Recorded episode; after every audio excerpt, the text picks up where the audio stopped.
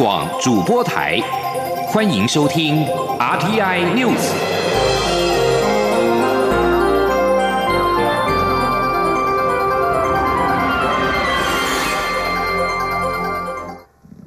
各位好，我是主播王玉伟，欢迎收听这节央广主播台提供给您的 RTI News。今天是二零一九年十一月二十九号，新闻首先带您关注。立法院长苏家全二十八号下午邀集朝野党团协商，原定讨论一百零九年度的总预算与十二月十八号停开院会等议案，但因为国民党团及亲民党团缺席，协商无法进行，只能留会。苏家全表示，请出席党团先将总预算处理时程带回参考，若各党团都同意，就依照时程进行，希望能够。让总预算在十二月底之前完成审议。前天记者郑林的采访报道。立法院长苏家全二十八号下午邀集朝野党团协商一百零九年度中央政府总预算案、国家电影及视听文化中心设置条例草案、矿业法修法等议案，及十二月十八号起停开院会等事宜。不过，由于国民党团与亲民党团没有出席协商，协商无法进行，只经过不到十分钟就散会。苏家全表示，总预算必须在十二月底前审议完成，否则明年度各部会的预算执行恐怕会耽搁，所以。期盼各党团能接受总预算时程安排，所以我们能不能请啊这个有参加的党团，民进党啊党团跟时代力量党团啊，能不能针对啊我们总预算审议的流程啊啊先带回去啊啊，如果同意的话啊，我们再请啊国民党党团以及亲民党党团看能不能接受这样的流程，如果可以接受的话。我们就依据这个流程来进行总预算的程序的一个处理。国民党团总召曾明宗表示，因为现在朝野没有互信，协商也达不成共识，没必要出席协商。他提到，民进党推动反渗透法，国民党也赞成，但攸关国安的重大法案，行政院竟然没有版本，也不经过委员会审查，如同儿戏，国民党拒绝背书。曾明宗说，针对反渗透法，国民党团会提出对案，呼吁行政院也应提出版本到委员会仔仔细审查。他也说，国民党主张不要停会。花时间好好讨论反渗透法，国民党都会奉陪。央广记者郑玲采访报道。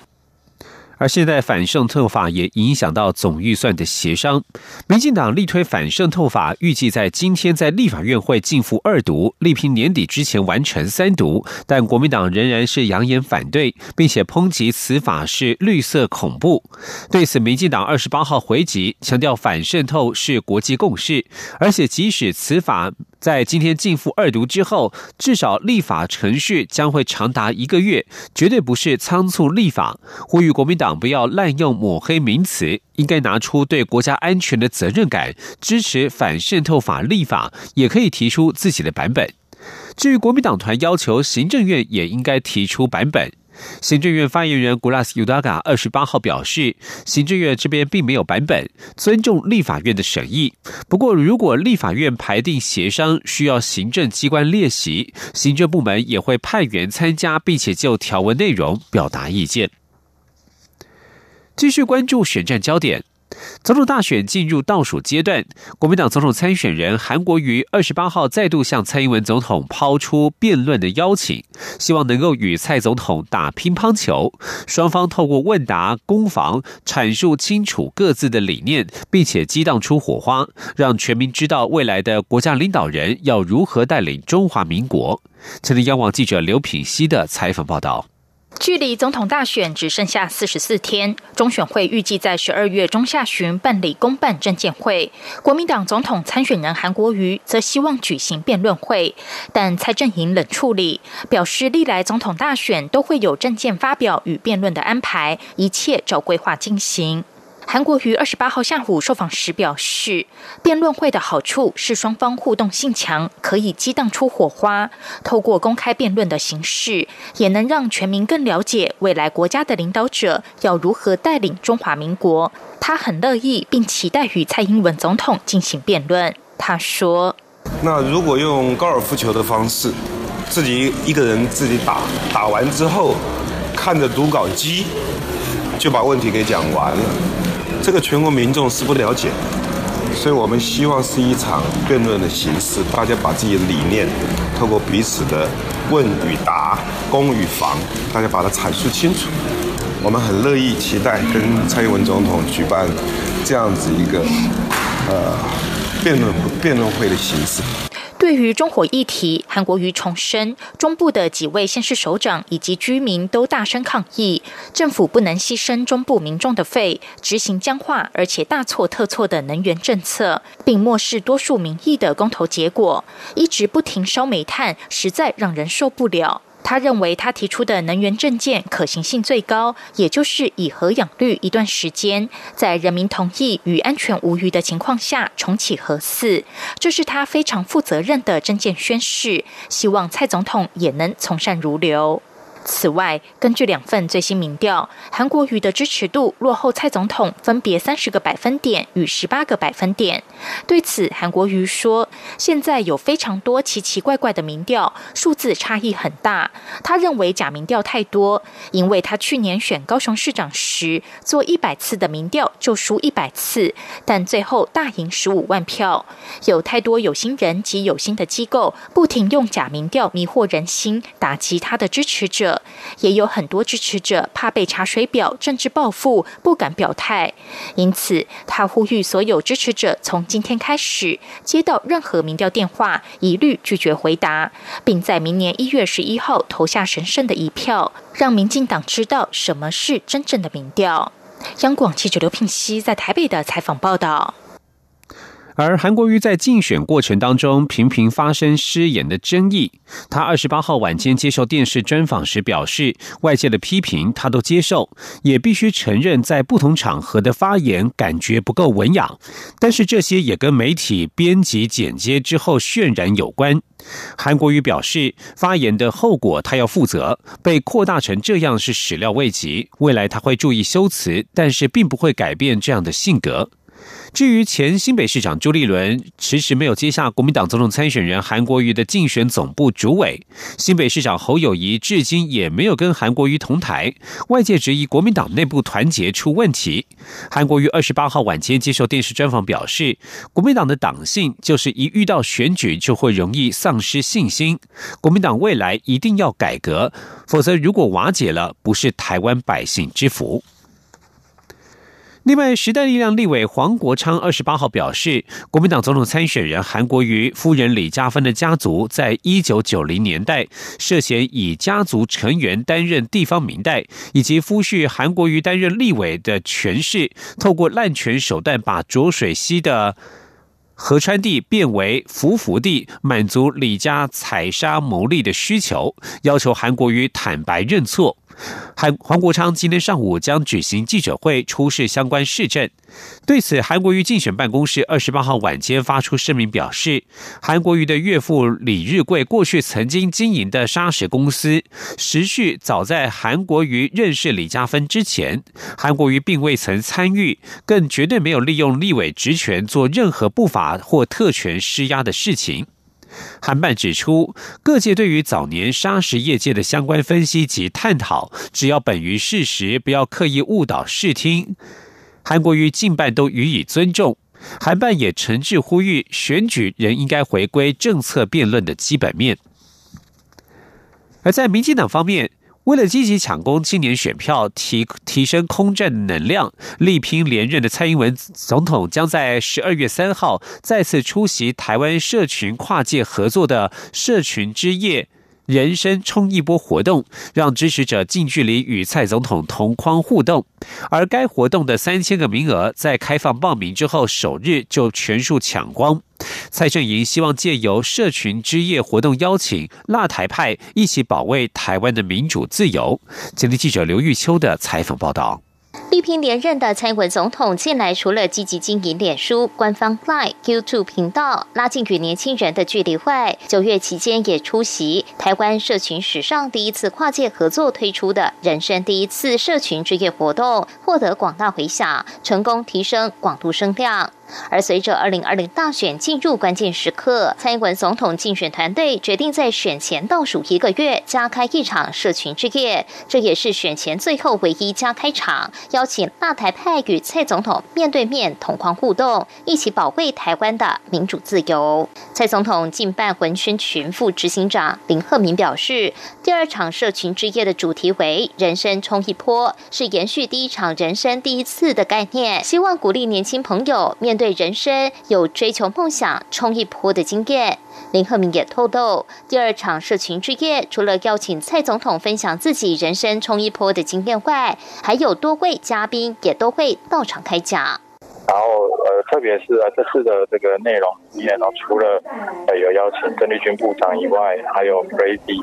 那另外还有演出的团体，像是爱学少年，然后灭火器，还有爪机等。那另外也有鸡排妹，她也会来现场跟大家分享她人生冲一波的经验。林克明也表示，社群之夜上除了邀请嘉宾分享冲一波的经验外，也特别邀请民进党双北八位立委参选人上演挑战赛，必须在一百一十秒内浓缩自己的政见精华。若挑战失败，将面临小小的处罚。希望借此让更多支持者了解立委参选人以及其政见。蔡正颖也指出。首场社群之夜近一千个名额，三分钟内被抢光，而这次名额增加到三千名，仍在开放报名首日就额满。不过活动当天，民众仍可透过蔡总统的脸书、蔡总统的 YouTube 等平台全程收看直播，一起当蔡总统最坚强的后盾。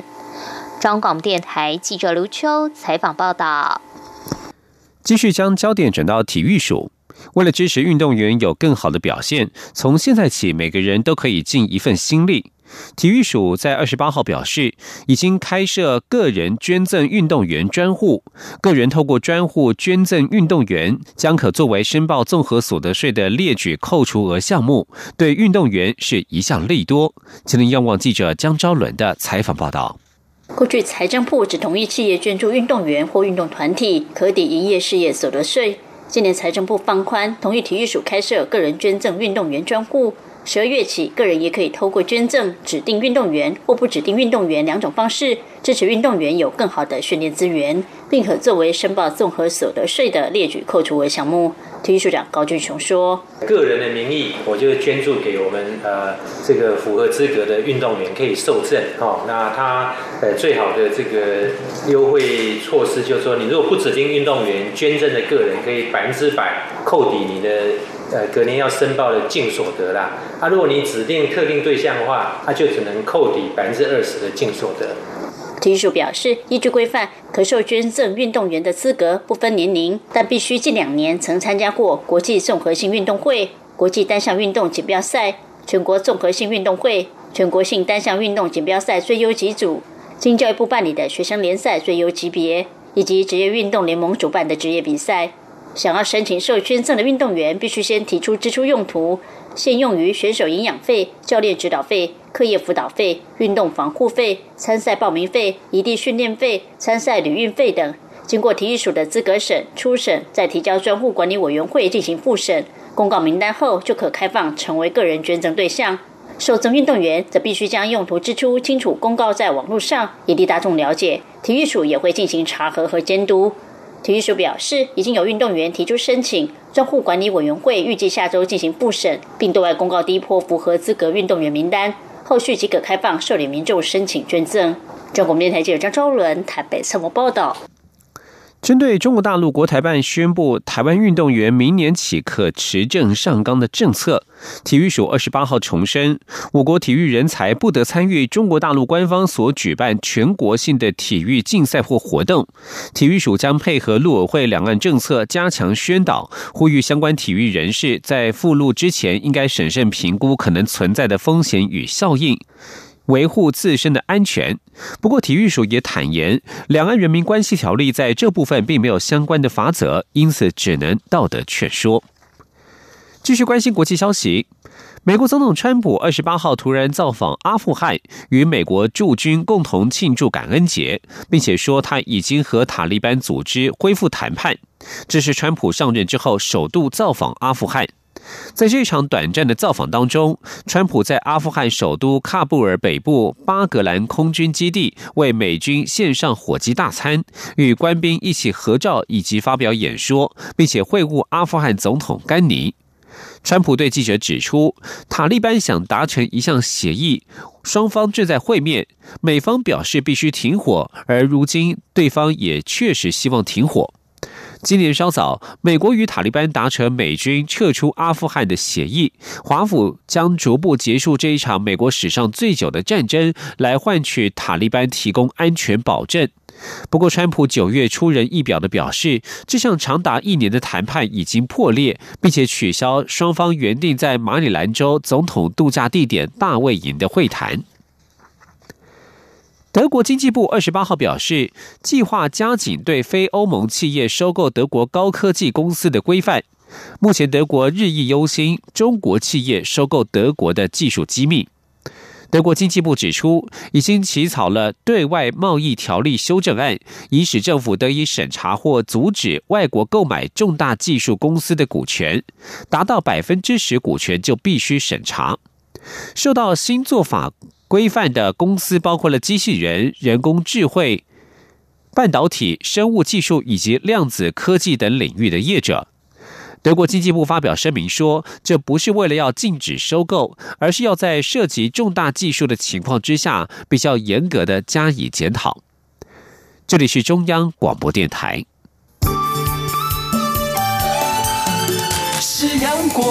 光，像台湾之光穿透世界之窗；是阳光，像神鹰翅膀环绕地球飞翔。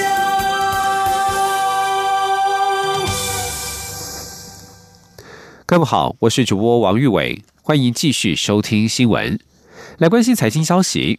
美国国会发动并且通过《香港人权与民主法案》之后，美国总统川普进一步签署，虽然引发中国抨击抗议，不过金管会主委顾立雄二十八号受访时认为，此举就像是香港区议会的选举结果一样，反而会为香港反送中情势带来平缓的效应。至于美中贸易协议是否因此产生变数，金管会会在观察。前天记者陈林信宏的采访报道。美国联邦参议院十九号无异议通过《香港人权与民主法案》后，众议院隔天也以四百一十七票对一票通过这项法案，随即将法案送交白宫。美国总统川普也立即回应国会在美国时间二十七号签署这项法案，但也引发中国外交部大力抨击。亚洲主要股市，包括台北股市，二十八号走弱，市场投资人担忧是否因此使得正在寻求贸易协议的美中双方。再度撕破脸。尽管会主委顾立雄下午参加一场活动后受访，他表示，香港在区议会选举之后抗争略有停歇。至于美中目前正寻求贸易协议，是否因此有任何变化，尽管会会在观察。不过，他认为美国发动香港人权与民主法案，反而会和香港区议会的选举结果一样，为香港反送中情势带来平缓效应。至于台湾金融机构在香港营运后续，尽管会已经要求。还是得做好备援计划，以应应香港可能的局势变化。顾立雄说：“香港民主因为是由美国这边单方所呃启动的一个法案嘛，它的影响应该是在于呃到对中美贸易谈判的一个影响啊。对香港来讲，反而是有一个比较呃”就是说，带着一个比较平缓的一个效应，这跟区议会选举的结果换民主派大胜其实是一样的。那所以接下来当然是看抗争的情况是如何。那就现在回报回来，我们在当地的金融机构是，呃，也也就如之前所讲的，营运是没有受到影响。那也也希望他们都能够提出相关的备援计划。郭立雄也表示，美中贸易谈判是一个永远影响全球经济和股市表现的重大因素。但台湾在美中谈判和贸易摩擦之间，如果能找到自处之道，台北股市就会相对有较好的反应。以台北股市过去三季表现看来，在美中贸易战的冲击下，不但没有衰退，反而是持稳，表示转单效应确实存在，台商回台投资也是事实，且让台湾金股转强，即便。明年可能经济衰退，但只要打底功夫做得好，股市就会相对有支撑。中央广播电台记者陈林信鸿报道。外资银行瑞士银行二十八号发表明年投资展望，认为美国总统川普签署香港人权法案不至于让协议谈判急转直下。美中贸易协议第一阶段可以可以关注过去被加征的关税是否有可能取消，而至于另外一间外资银行新展银行先前的报告，则是认为美国在第一阶段贸易协议不太可能取消关税措施，双方会聚焦在农产品谈判，因为中方可借此缓解非洲猪瘟困境，而美国则是可借此安抚农民，双方都能够因此获益。中华航空公司二十八号与汉翔航空工业公司在台北签署了合作意向备忘录，双方将就六道项目展开合作。交通部长林佳龙与经济部长沈荣金也出席，见证这历史性的一刻。林佳龙强调，未来随着换机潮来临以及飞机需求量与日俱增，台湾不能在此缺席，必须组成台湾队来打世界杯，以带动台湾整体航太产业的发展。今天，央望记者吴丽君的采访报道。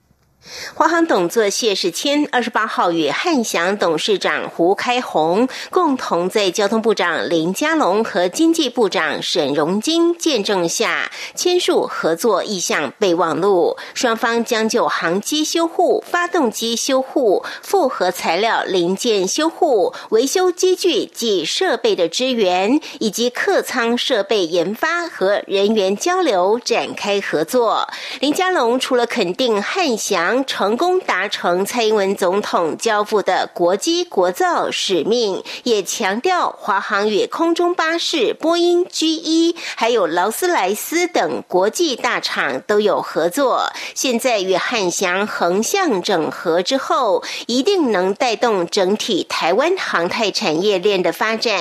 尤其未来随着换机潮来临，以及飞机需求量与日俱增，台湾不能在此刻缺。学习必须组成台湾队来打世界杯。林佳龙说：“今天的合作意向书的签署是非常具有重大的意义。以汉翔作为台湾航太跟智慧制造的火车头，带动的是整个产业的供应链，不是只有造飞机而已。未来这个航太产业随着飞机的需求量越来越多，以及换机潮。”台湾不能在这里缺席，所以今天的合作除了是汉翔跟华航的双赢之外，也让我们台湾在这个方面就真的是有个台湾队可以打世界杯。谢志谦也强调，华航身为台湾航太产业的一份子，未来除了与汉翔充分合作使用国产品外，华航的台湾飞机维修公司也已具备维修军机 F 十六发动机的能量，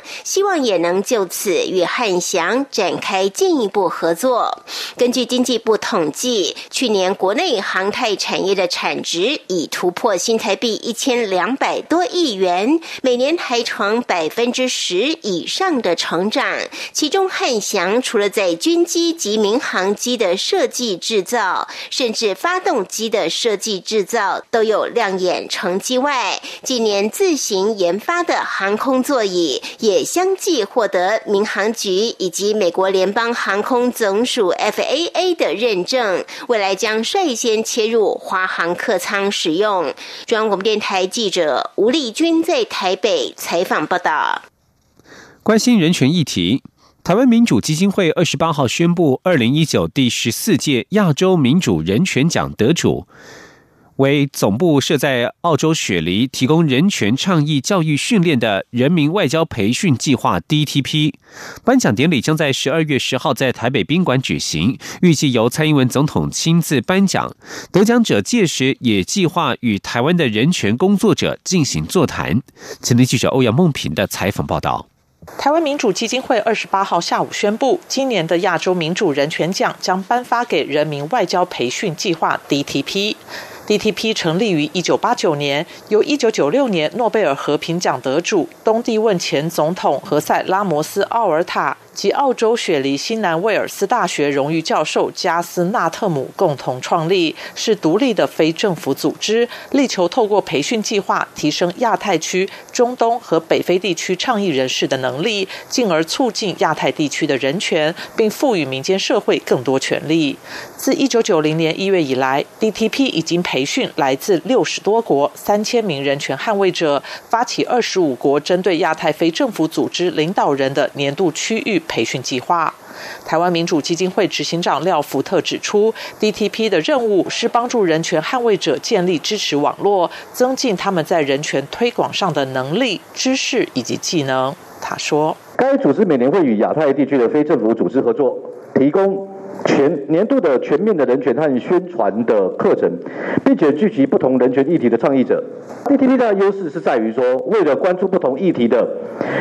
人权倡议者，提供一个共同的框架，并且扩大他们的视野，使他们能够建立自己的连接和网络。台湾民主基金会自两千零六年开始颁发亚洲民主人权奖，每年接受全球各地提名，经过国内评审、初审以及国际评审决审，选出得奖者。致赠十万美元奖金及讲座。今年的颁奖典礼将在十二月十号上午于台北宾馆举行，预计将寻往例由总统亲自颁奖，得奖团队将派代表亲自来台领奖，并计划与台湾的人权工作者座谈交流。中央广播电台记者欧阳梦平在台北采访报道。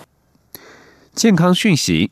王瞻样公益信托与社团法人台湾室内环境品质学会在二十八号发表相关研究，指居家使用扫地机器人时，扬尘浓度最高可以达到背景值的六倍，使用吸尘器时更可高达十三倍。今天记者肖兆平的采访报道。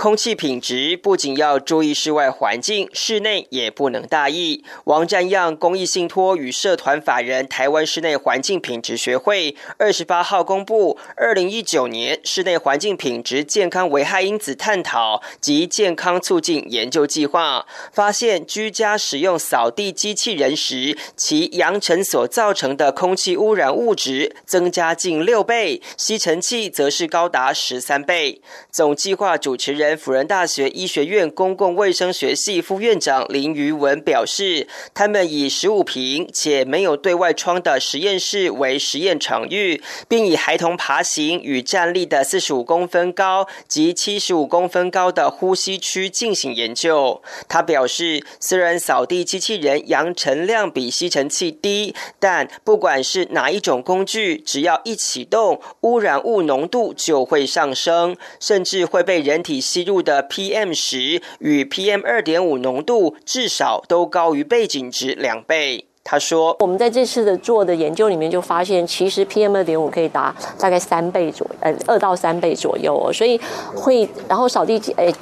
吸尘器的状况就更更高哦。所以我们会建议大家，其实在使用的时候，应该要特别注意人的。”离开。另外，此计划主持人高雄医学大学公共卫生学系系主任陈培师，则以棍棒拍打来模拟跳床情境。他发现 PM 十与 PM 二点五的浓度也因此高于背景值约有四倍之多。研究进一步分析细菌浓度情况，发现跳床跟铺床会增加八十八倍的内毒素。他说。我们还测了一个内毒素，好，结果发现它跳铺床的时候增加了八十八倍。这个革兰氏阴性菌死掉了、破掉了，这个内毒素就释放到空气中，好，所以它可能不活，但是它让你过敏，哈，或者是气喘。研究团队建议，操作吸尘器时应避免在出气口后方；如果是使用扫地机器人，也应避免人机同事，最好等操作后九十分钟再进入。